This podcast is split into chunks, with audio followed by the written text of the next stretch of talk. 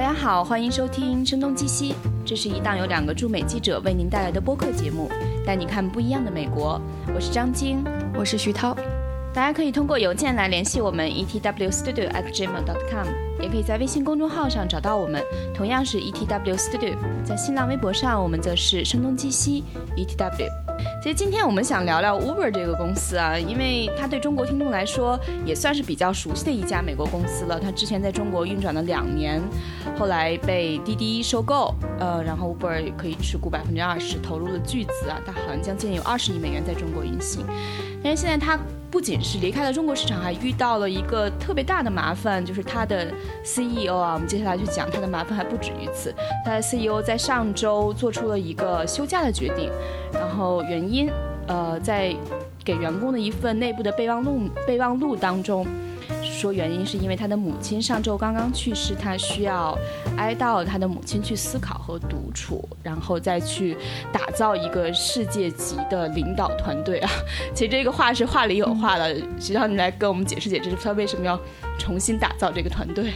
对 Uber，如果说如果说 Uber 现在这个词汇的话，在硅谷相当于是人人喊打的这样的一个局面吧。嗯。因为从今年的一月份开始，它相当于是麻烦不断。如果回顾一下的话，可能从一月的时候他就遇到说，当时特朗普刚上台没多久，然后就颁布了一个禁止穆斯林进入美国国境的这样的一个政策。然后，所以当出租车行业协会都在罢工的时候，Uber 却非常鸡贼的就推出了机场附近的优惠推广，我想大家觉得消费这个事情，对对对，张晶肯定特别比较熟悉，因为在纽约嘛，当时就大家都非非常气愤，就发起了删除 Uber 运动，在几天之中，差不多有二十万人删除了，这是一个特别高的数字。对，然后二月份的时候，又有一个女性员工辞职的女性员工爆出说，在 Uber 内部性骚扰这个文化，性骚扰这个事情非常非常的普遍，而且人力资源会说，因为。就这些骚扰他的高管是表现非常良好的，所以就他们不会对他进行处理，而会指责这些女性是不是你自己没有行为得当啊什么的。因为这个原因，因为内部没有办法解决好这个问题，所以 Uber 的女性员工的数量就在急剧下降。所以在这两件事情的就是发酵之下，大家对 Uber 的指责就越来越多，然后当中还包括。Google 诉讼 Uber 说他窃取了他的无人车的这样的技术，然后另外一个事情是 Uber 它那个有一个叫做灰球 Green Ball 的呃内部的项目是来逃避监管、逃避交管局这种钓鱼执法，所以所有的事这些事情你就能够想象，它本来第一件事情也许。嗯，大家会忘却了，但是，嗯，对对，然后但是第二件、第三件、第四件事情不断、不断、不断叠加的时候，大家都会不断的在说 Uber 究竟发生了什么？为什么他这么做？我们不信任 Uber 了。然后越来越多的人开始抵制 Uber，最后现在就而而且就是其实两个月前就已经传说说董事会在考虑说。对，要不要让他离职？Travis 这个 CEO 是不是要离职？然后最后现在终于尘埃落定，那肯定他要离开一段时间。而且现在不光是他个人离开，像他的首席运营官、首席财务官也都纷纷离开啊！我觉得这个核心团队中，大部分人都不存在了。他真的像是一个无人驾驶的公司。对对对，这就是一个梗，说他虽然在做无人驾驶，他他真的成了个无人驾驶的公司。这个也跟他的选择人有关系吧？因为他是一个很信奉。就是说狼性文化也好，说非常强硬文化，他非常信奉这一点。嗯，他其实是一个连续创业者。其实他在刚开始进行创业的时候，是刚好，如果我记得没错的话，正好遇到那个金融危机，呃，泡沫。对对。所以他是非常非常艰难的。嗯。对，然后他是这么过来的，当然也不是特别成功。然后另外一个事情就是他在小学的时候就是。那种呃，参加全国越野赛就非常兴奋，说你要强硬坚持到底的那种，所以你就能看从小到大到他进行创业，就所有他学到的人生的这种呃课程，就是说你要强硬到底。所以他在选择他的高管的时候，也都是选择这样的人。他甚至很铁腕的人，也 对对对，所以那个 The Information 就是也就是硅谷现在。也还算比较有有威望的一份呃新媒体就爆料出来说，他经常会跟他比较关系比较密切的高管评论说，下面的中层或者中高层哪些人是软蛋，哪些人是不够强硬，然后不够强硬的，他们就会那些人就会遭到排挤吧。所以真的无法想象在这样的公司里工作，就感觉会随时 有人在背后议论你，或者是哪些方面，但凡你性格温和一点，可能就会变别人认为能力。不够，或者是不足以胜任这份工作的一种判断。特别是我们俩都是性格还算温和的人。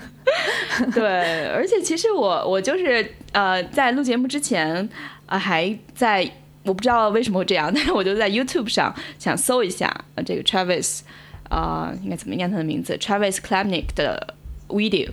然后。出现的大部分的 video，我不知道你有没有看过啊？就是他当时在一个 Uber 的车上跟司机争吵的片段。对，嗯，所以我估计像这个属于是我们那种病毒式的视频，应该会短时间内会不仅有很多人点击观看，还有很多的人不断的会去把它。可能重新截录下来，再重新的发布，所以你能看到很多条嘛，嗯，而且那个是发生在应该是两三个月之前，等于 Uber 已经是挺水深火热的地步了，对吧？对，这个也是就是雪上加霜的一点，就之前两件事情已经沸沸扬扬了，再加上这一件事情，更加燃起了大家的怒火。但其实我看了那个视频，而且我看了不止一次，因为做报道需需要。嗯，其实那个视频，我我我感觉反而倒还好。因为我觉得，当那个司机不断不断的在指责 Uber 的时候，嗯，我觉得啊，TK 已经处于还还算比较克制了吧？我觉得他没有更加那个。直接说脏话呀什么的，而且可能是确实是因为这个时间点吧，可能但凡如果加上一系列的背景，人们的情绪现在就像呃火上浇油一样，嗯，而且我不知道徐涛你有没有接触过或者呃就现场，比如听他 speech，听这个 TK 的 speech 或者接触过他，我只是看过一些他的采访啊，我就觉得他好像。嗯，就是是一个挺严肃的人，不是那么特别容易沟通。即便我看过他上过那个 Stephen Colbert 的，就是 Coco 熊的脱口秀节目，然后当中就脱就是 Coco 熊会。不断的去激发他，气氛轻松一点，讲一些有趣的事情，但是他就还是非常严肃的在讲 Uber 是一个什么样的公司，然后我们要做 Uber Eats，它是一个什么样的产品，嗯，就感觉挺挺无趣的。我不知道你自己平自己看过他其他演讲，他有没有什么特别？比如说有些 CEO，我们我们采访很多人都觉得是很有魅力的，对吧？就是他不仅可以讲公司的管理战略，他还善于打比方，然后善于讲故事。嗯，但在 T K 身上我好像没有看到太多。其实我觉得他本身，他本身还是有一些个人魅力的吧。就是你可能听的，因为那是一档啊，我们可以说它是一档娱乐节目。嗯。然后我看的，可能在 Tech Crunch 上，或者是他跟创业者有关的活动，我觉得他还是给创业者了一些。嗯，非常好的建议，但是就就像我说的，他非常信奉狼性文化，所以我听到的那些，他几乎传递的都是这样：你要足够的 tough，你要足够的能够呃度过困难。所以就是你你能够想象说，在一个娱乐节目上，如果也是表现出说你要 tough 这样子的，那可能显得大家就觉得哦翻白眼。对呀，对。所以就是，就其实你你如果一路去看，就是不光是不光是今年了，如果你去看他之前做的那些事情，他真的是把狼性文化。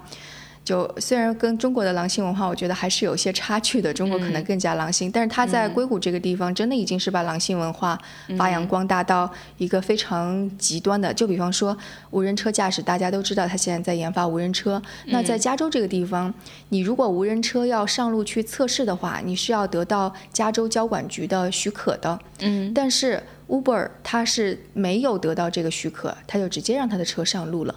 就你能想象吗？在美国这样一个非常守法的一个地方，嗯，非常守规矩，他居然作为一家，对他居然作为一家公司，他能够没有拿到执照他就上，而且这个这个东西我觉得没有那么难吧，因为，嗯，在加州到到今年。有很多家公司，我觉得都有什么十几家、几十家公司就已经得到这个无人车上路的牌照了。嗯，所以我也不是特别明白他为什么这么做。那就有一点像，你可以说他是一个像个淘气的小孩一样，也可以说他确实目中无人，然后罔顾很多的这种。他绝对不是因为淘气，而且其实他长期以来跟政府打交道都是比较的一个强硬。比如说，我记得我们去呃奥斯汀的时候，当时 Uber 当然那会儿是 Lyft 跟他站在同一阵营啊，就是因为一个指纹的。事情，呃，当然这个有争议了。我们只是说他因为指纹的事情就决定退出当地市场。嗯，而且他并没有想到能在这场官司中败诉下来。他是可能，呃，叫应该怎么说？就是他很自信自己可以赢得这场官司，但最终没想到，可能当地的法律还是比较的强硬一些吧。所以，包括我啊，对我还看过一个他接受 Vanity Fair 名利场的一个采访，一个三十分钟的采访当中就说到他自己其实到现在没有卖过一股 Uber 的股票。然后，呃，因为他的驾照过期了，所以他也不开车，当然可能也不太需要开车。然后他买过的最贵的一个东西就是自己的一个房子，而这个房子也不过只有一百万美元，而且这个房子还是分期付款，所以，OK，可他可能和而这个公司现在估值应该多少？七百亿美元，可能跟硅谷很多的独角兽公司的 CEO 相比，他还挺不一样的，嗯，所以他自己对自己还是挺。可以说严格，或者说在金钱方面可能还是挺嗯挺淡漠的。我只是想象啊，我也想象不出富人的生活。但是就是说，他可能跟很多人相比，他的生活相对是节俭的。所以可能我不知道这是不是会影响他公司的文化。我觉得他是一个特别渴求成功的人吧。嗯，就你说节俭，哦，我我我我也不知道。但是你知道，就是 Uber 的办公室的设计都很讲究的。就比方说，地板上面有那个旧金山电网铺在那里。或者是它的设计非常的独特，嗯，所以我觉得他不是一个吝啬于花钱的人，或者他在进行打车这种拼搏的时候，他他他不是吝啬于说我我不肯把这个钱花出去。我觉得他没有把这些，他他只是就有点像那个马克扎克伯格一样，不想天天 换衣服。我觉得可能是这种，嗯。对我，我觉得他是一个非常非常非常渴求成功的人。他的年龄其实跟硅谷很多的创业者而言是年纪比较大了的，因为你看他两千年就已经在创业了，结果不是很成功，可以说是失败了吧。当他开始创业的时候，Uber 这个最开始的 idea 不是他的。是另外一个人的，只是他主导了这样的一个方向。就刚开始的时候，啊，想出这个 idea 的人说我们要去进行雇佣，但他说我们不要雇佣，然后我们就是要用这种共享的方式，所以他就颠覆了这个。然后他去进行融资的时候，A 十六 Z 坚决不投资给他，所以总之是经历坎坷。嗯，对，所以我觉得他，而且你说他又是一个会是在小学的时候就参加全国越野赛的那样子的一个人。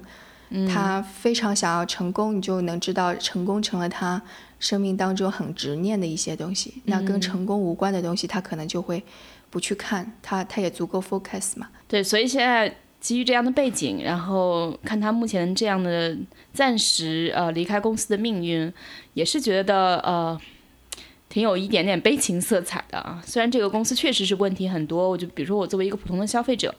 呃，它虽然是最可靠的一种。轿车软件，因为它的司机数是足够多嘛，你能够保证在最短的时间内可能有车来去接你。但是在种种体验之后，其实我现在基本已经很少用 Uber 了，可能除非我有很多的时间，然后我想省一些钱，因为通常，呃，从机场回家的话，用 Uber 还是最便宜的一种，就可能比 Lift 呀，比我用的另一个呃轿车软件 V 啊，也从机场回来是要便宜的。对，我好像跟你说过，我从去年开始我就已经删除了 Uber，我不再用 Uber 了，对吧？我跟你说过理由，是因为我不希望它在市场上一家独大，就就像那个中国滴滴成为一家独大之后，消费者其实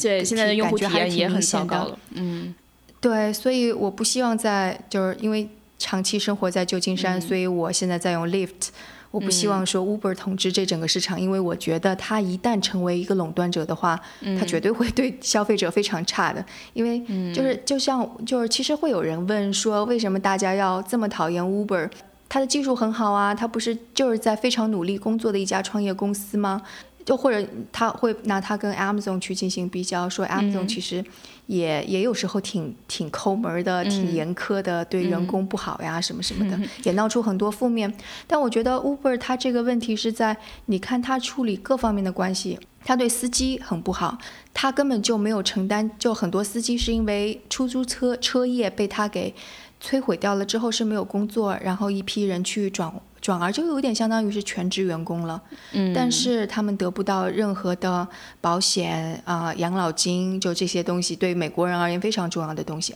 然后但是他却那个就是有有很多利益，所以。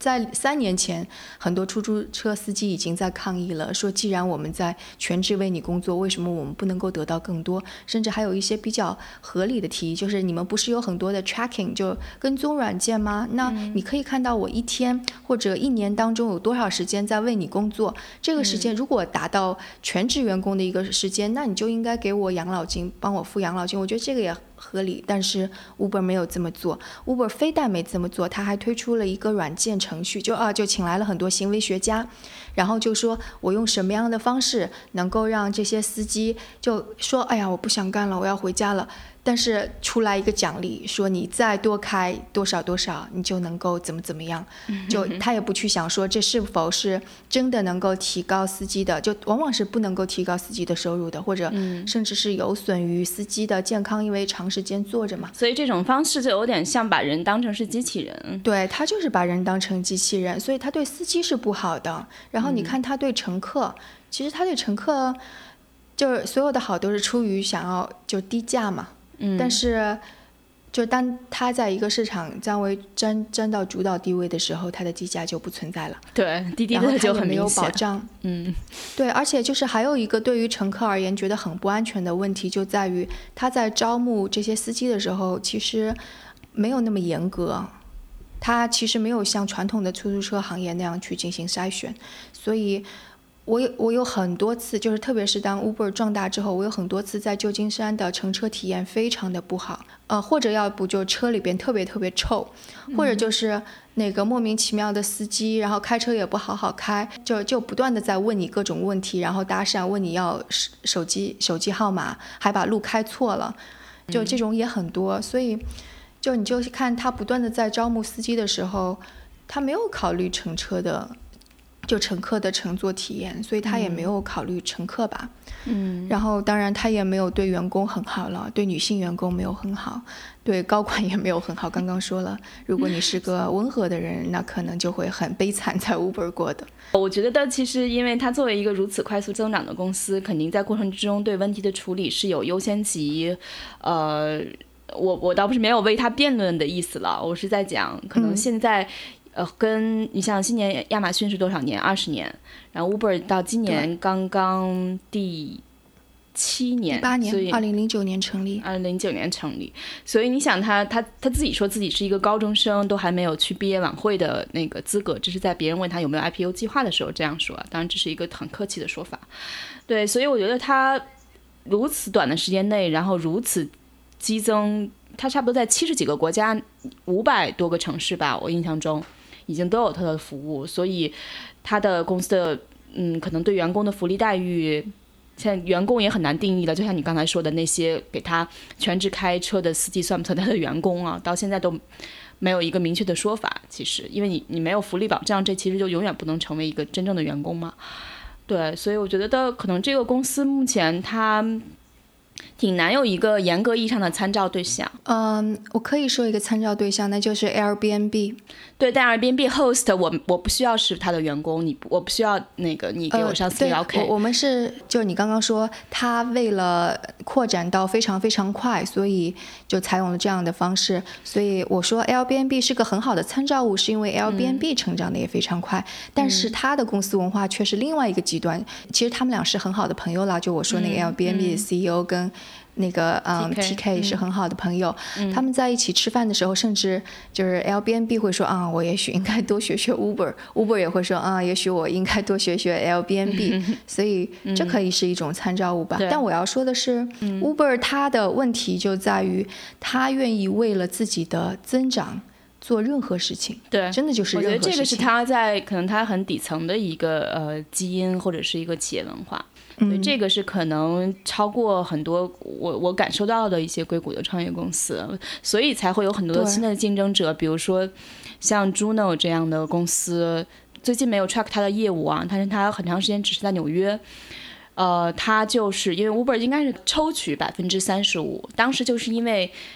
二零一六年初，因为公司从百分之三十。增长到百分之三十五这个比例分成，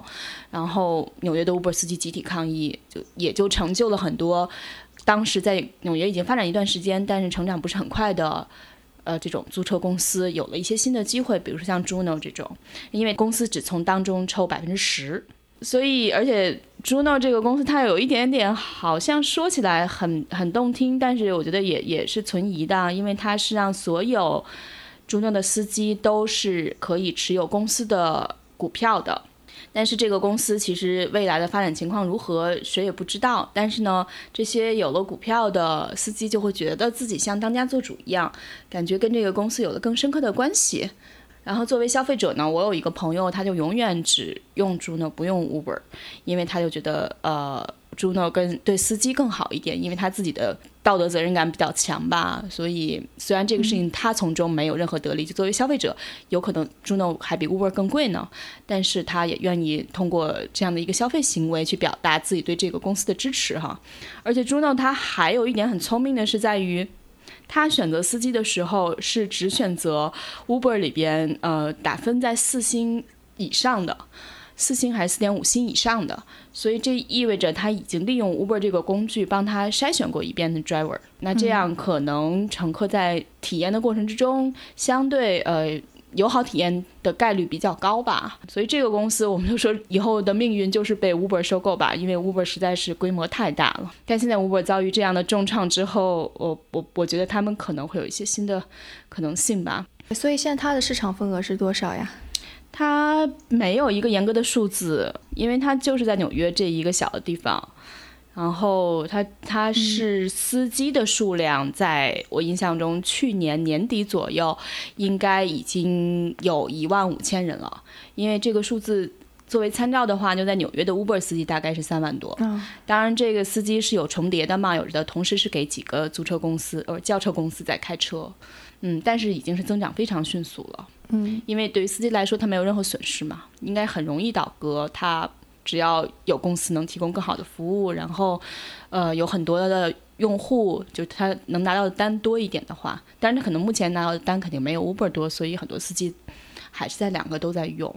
嗯嗯，就是如果去，就如果说的稍微那个什么一点，说到商业模式，嗯，我觉得到最后就除在烧钱之外。中国可能就是一个烧钱烧成功的一个例子，但是如果在在在美国现在看起来 Uber 烧钱没有办法烧成功，那剩下来其实大家就是拼的品牌。就比方说，为什么我开始信任 Lyft 而不是 Uber，或者你为什么那个像你的朋友为什么那个信任 Juno，也就是因为他信任他的品牌嘛。或者是 Airbnb，就如果 Airbnb 的那个那种方式是跟 Uber 一样，你你你觉得你还敢住 Airbnb 吗？嗯，我觉得这个也很难说，所以我觉得我觉得 Airbnb 其实需要更强的 commitment。你说租车就是一次性行为，而且在短时间内结束，再住到人家家里，这个实际 还是挺深刻的一种介入。嗯，可能需要信任感更强。嗯，对这个问题我们好像也讨论过哈，在那个 Airbnb 那一期里边，但但我觉得可能接下来。就真的不是说，因为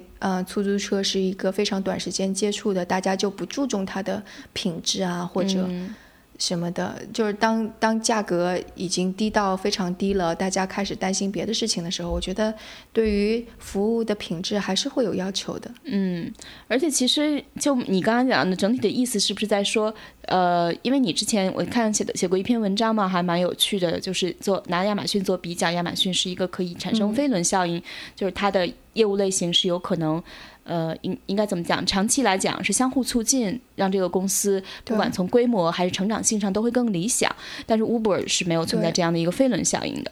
那呃，但是 Lyft 和像我说的这个 Juno，其实本质上他们也不能解决这个问题，可以这样说吗？对，所以我觉得这是一个打车行业，我认为这是打车行业的一个问题吧。所以它最后。靠打价格战，就除非像中国这样，真的是速战速决解决了，那就如果是长期消耗战的话，我觉得通过价格优势是没有办法给他们带来一家独大的这样地位的。就解释一下说，Amazon 为什么那是一个飞轮效应，就说它作为一个电子商务网站，当它的价格足够低的话。呃，消费者就来他的网站买东西越来越多，那买东西越来越多，那其他的那个零售商或者不是供货商就会想啊，这里有最多的消费者，那我就要给他供货，所以你就会看到 Amazon 上面消费者越来越多。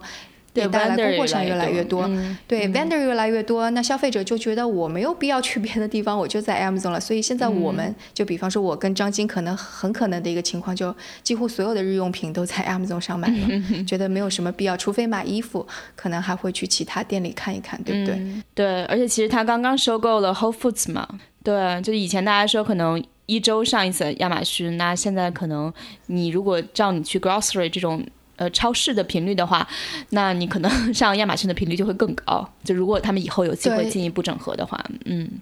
对，就相当于是说，我们买了一个，比方说啊，我们买了一些文具用品，心想，哎呀，正好家里的卫生纸少没有了，那我们就顺便也买一抽。对，就是你在上面绑入的越来越深。对，但是你说那个 Uber 有飞轮效应吗？你在啊非洲。拓展了十个城市，跟我在旧金山或者我在北京有什么关系吗？嗯，我觉得没有太大关系。百分之九十九点九的人可能去非洲的的机会也不是那么多，可能也就受益于百分之零点一的用 Uber 的这样的人口，就是你在其他城市增加，所以它的这种嗯。低价在别的城市的扩张是非常吃力的一种方式。你到一个城市，你要重新扩张，但其实对你之前的市场并没有任何的，没没有带来非常显著的，就是三乘以三等于九这样子的一个效应，嗯，或者是一个指数级的效应，只是一个非常简单的累加。所以这就是我说为什么 Uber 的低价不能带来。亚马逊那样子的飞轮效应，这就是它商业模式方面的对，就同样是低价，但是其实他们最后可能走向就完全不同的两种方向。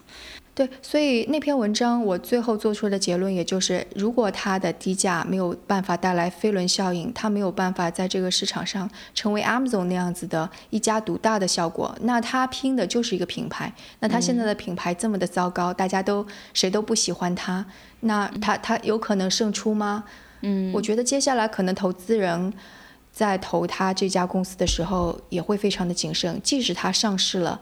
那个呃其他的买股票的人也会想一想，说我要不要买这家公司的股票。对，其实我觉得 Uber 像这样的所谓跟共享有关系的一类公司，你你刚才提到是品牌的这种效应，但品牌背后其实很强，都是这很。很重要的就是这种公司的文化嘛，对，呃，或者这个公司想倡导一些什么样的东西。那比如说，我觉得我 我总在强调，我很喜欢 VR 这个公司啊，我一直在分析它为什么呃让我几乎没有任何的不良体验，而且呃没有任何的糟糕体验，而且每一次都会让我从体验中学到一些新的东西。因为这个公司首先它在技术层面。我不是特别的了解，但是我觉得，即便我也很有兴趣了解，应该也是他非常机密的一些内容啊。因为他的创始人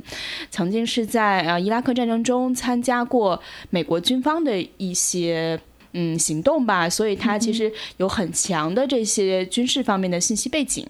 所以他们的算法非常厉害。那他其实也是一匹狼，也是强硬的。对，但是我觉得可能内心是善良的。OK，因为你就可以他从他的用户体验的一些设想中，他很早的时候，我先简单说，VR 就是它是一个拼车服务。嗯，它早期全部的车都是五座或者六座的那些大车，所以而且它是。最早的业务范围只有在曼哈顿，曼哈顿的整个的地图结构就是一个围棋型的，所以你很多时候大家都可以，比如说一分钟走一个街区，那他会觉得，因为这样有很多的单行道嘛，那很不便利的就是车通常是因为没法进入到一个单行道，要来回兜兜转转才能到你的门口去接你，所以他希望乘客自己能够走到离他呃 pick up 和 drop off 住址最近的两个街区去自己去找这辆车。然后它会很鲜明的注明是在东北角、西南角，是在哪个商户的门口，所以你节省了你去找司机，还有通电话找司机的这样一个过程。嗯，而不仅如此，它最早的文化其实就是一种相互理解，这种理解不仅是乘客和司机之间，也有乘客彼此之间。因为你想，你从一开始接受这是一个拼车服务，所以它规定上车的时候，大家是不能在车里吃东西的。然后是不能在车里打电话的。如果有新的乘客上来的话，你要主动的挪到后面给大家去让开。所以当你注册的时候，这一切都是非常清楚的告诉你的。所以很多乘客用这个服务，因为它确实很便宜，就等于现在是五块钱，在白天的五块钱，在曼哈顿任从任何地方，呃，任何两点之间，然后晚上应该是五块九毛五。嗯。然后这样的话，你会觉得你周围遇到的乘客，然后跟你一起去，呃，坐这个车的人，都是相互在接受了一套规则之后，呃，去享受这套服务。就基本上，嗯，算法让它效率很高。就比如说我坐车从下城回家，大概几十个街区就不断有人上上下下，可能在我的全程。高峰时期会接触到十个左右的乘客，有人上有人下，甚至在同一个地点有两个人上两个人下。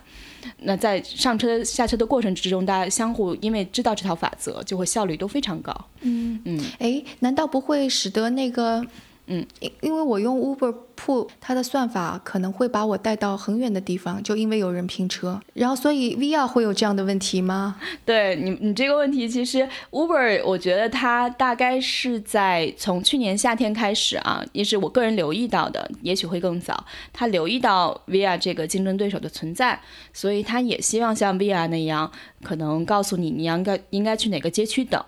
这样的话就避免他到你的门口去接你。就听上去跟 VR 很像，但是我用了两次之后就再也不用了，而且这两次每一次都很糟糕，就是它在不断的绕路，然后你就会觉得这个算法非常的愚蠢，所以这让我更加好奇了 VR 它背后的这套算法究竟是什么？包括他上周也给我发了一封邮件，就在说。嗯，他用的是非常诡异的、聪明的算法。他推出了一个 VR Express。嗯，VR Express 这个并不是一个它的新的产品，而是因为纽约确实是因为街区和街区很近，所以都是红绿灯嘛。那这样怎么样都会有很长的时间。但是在曼哈顿的呃东边和西边是有那种呃 Highway。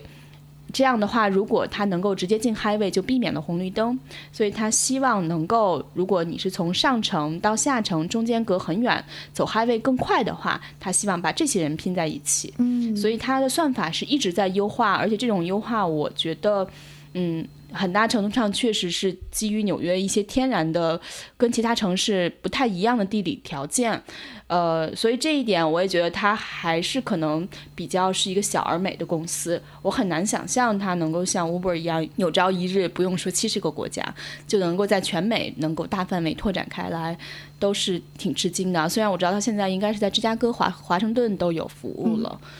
但是应该还是在非常呃大城市、非常密集的街区，和他才有这样的生意可以维系下去吧？对对，我觉得是我我你刚刚说的那个 Uber 为什么在纽约可能拼车服务兜兜转转那么厉害？我觉得就因为它的可能拼车的这个算法它是一个通用的，就它不是在纽约开发出来的，所以它当要本地化到纽约的时候。他要做太多的调整了，加上太多的参数，可能他就适应不过来。当然，在旧金山也会有这样的问题。反正，所以就刚刚我们说到我写的那篇飞轮效应的那篇文章，说最后拼的是品牌。其实有读者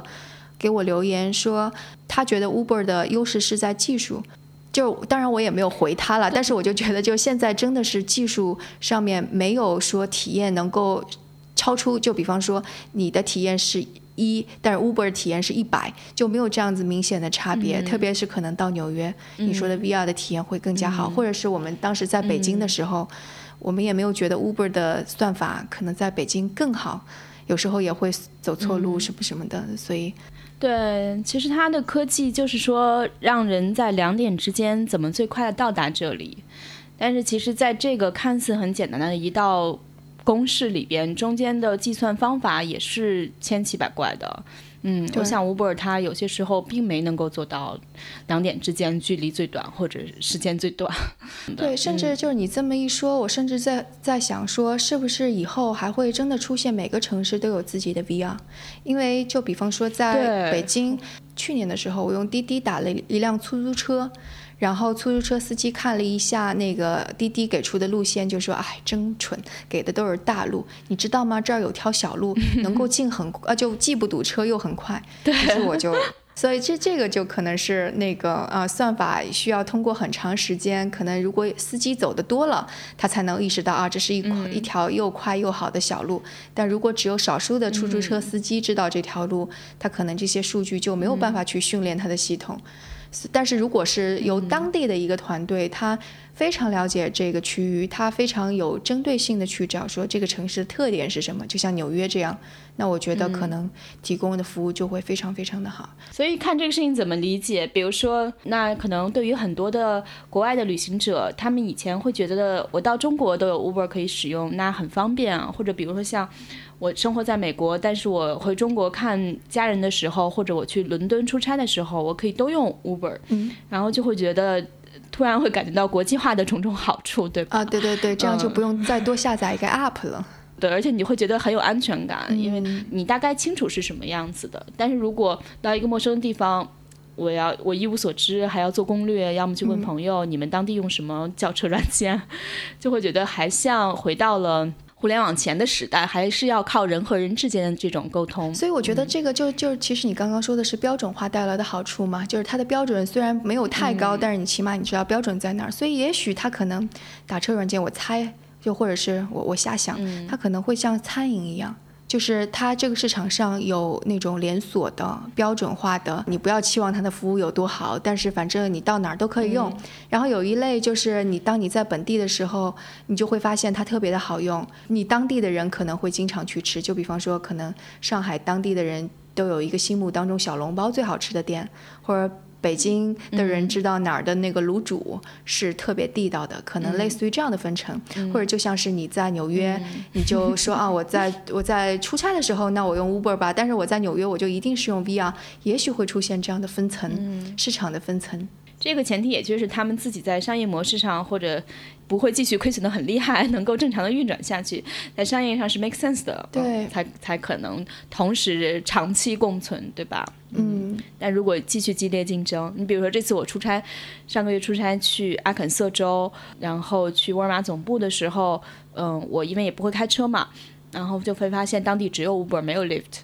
其实我还是稍微吃惊了一下，因为我觉得 Lyft 已经扩张的非常迅猛了，在大多数地方都是两者同时存在的。但看来在中西部很多地方，呃，依然是 Uber 没有什么疑问的。对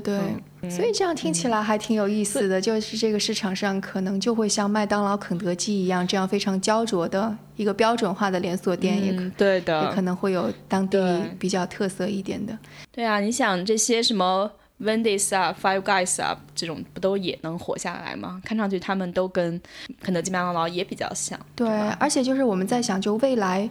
未来的这个世界，可能公共交通真的是需要这这些车，就不是可能啦，就一定是这样子的。现在已经成为了公共交通的一种补充了。那以后我觉得可能会越来越大，所以真的这是不是一家独大的一个市场？对我真的也很好奇，要以后的。呃，无论是商学院的案例，还是说可能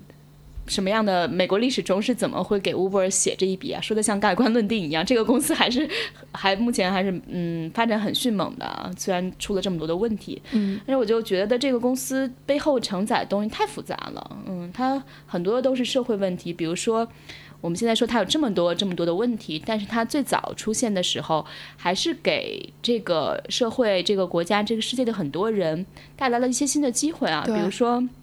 我印象中，他在欧洲，当时就让很多人离开了法国一个非常贫困的郊区，因为这样大家就可以做 Uber 司机，呃，有更高的收入，然后搬离了那些很贫困的地方，然后那些本来被社会很边缘化的司机都有机会去挣得更多，或者就是过上一种更灵活的生活。对，那而且。对环境来说，它毕竟是拼车，避免一人一车嘛。嗯，那它还缓解了交通拥堵和污染啊。这个当然具体到某个城市，肯定得出的结论也是不一样的。但是总体来说，它还是带来了很多好的方面，而且这也是为何后面才有这么多的 Lyft 呀，或者我觉得纽约这几个 for X，对对对，这几个公司都尝试去参与到这个市场当中。对，我觉得它商业模式上面的创造真的是非常伟大的。这一点毋庸置疑。对，不过它背后就会带来的问题开始变得越来越尖锐啊！很多比如司机，他当年做 Uber 司机最早期的时候，每个月能够收入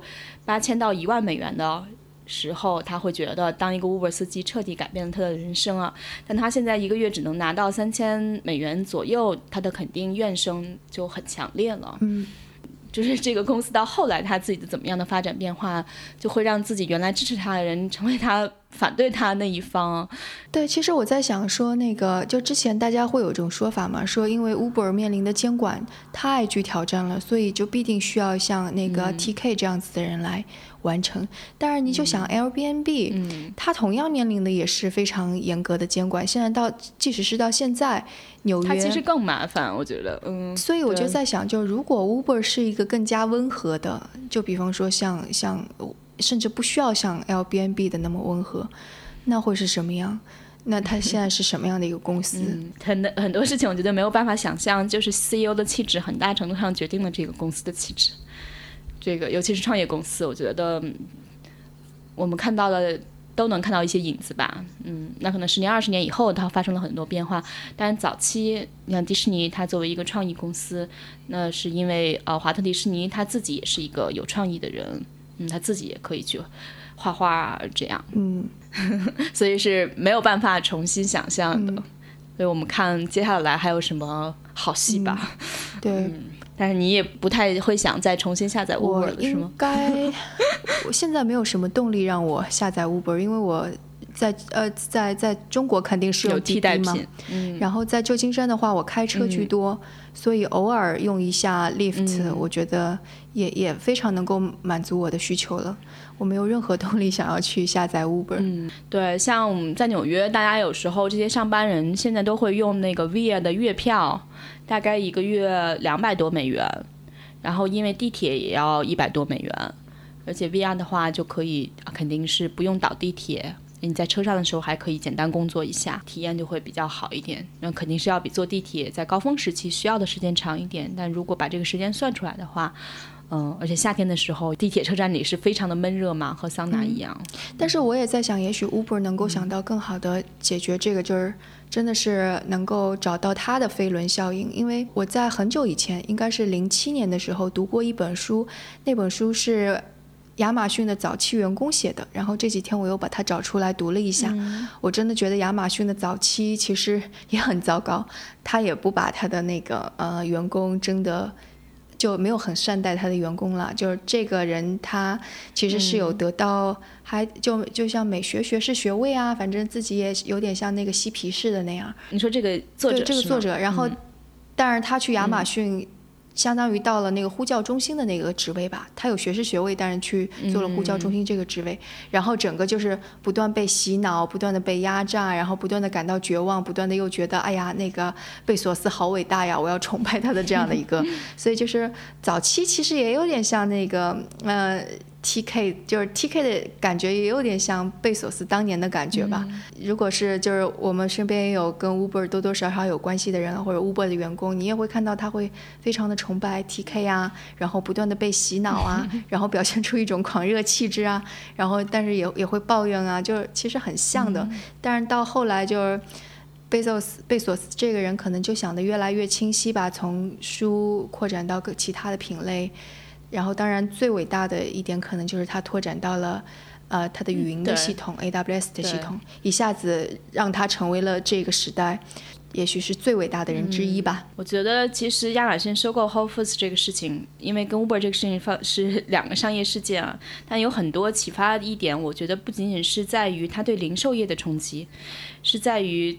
让大家真正的意识到科技可能已经是呃会。深刻的继续影响很多行业，因为在一段时间，很多人会觉得零售业是还是有一些回旋的余地嘛。比如说有一些做的很不错的零售店铺还在继续扩张，虽然像 Target 这样比较老牌的零售业都是在嗯收缩的，但是出现了很多新的独立门店，然后大家就会觉得，那如果实体店做的足够出色，也还是有一些机会。但是我觉得收购 Whole Foods 这个事情真的是一个一个重创吧，就会觉得到最后一切都是会被他接管。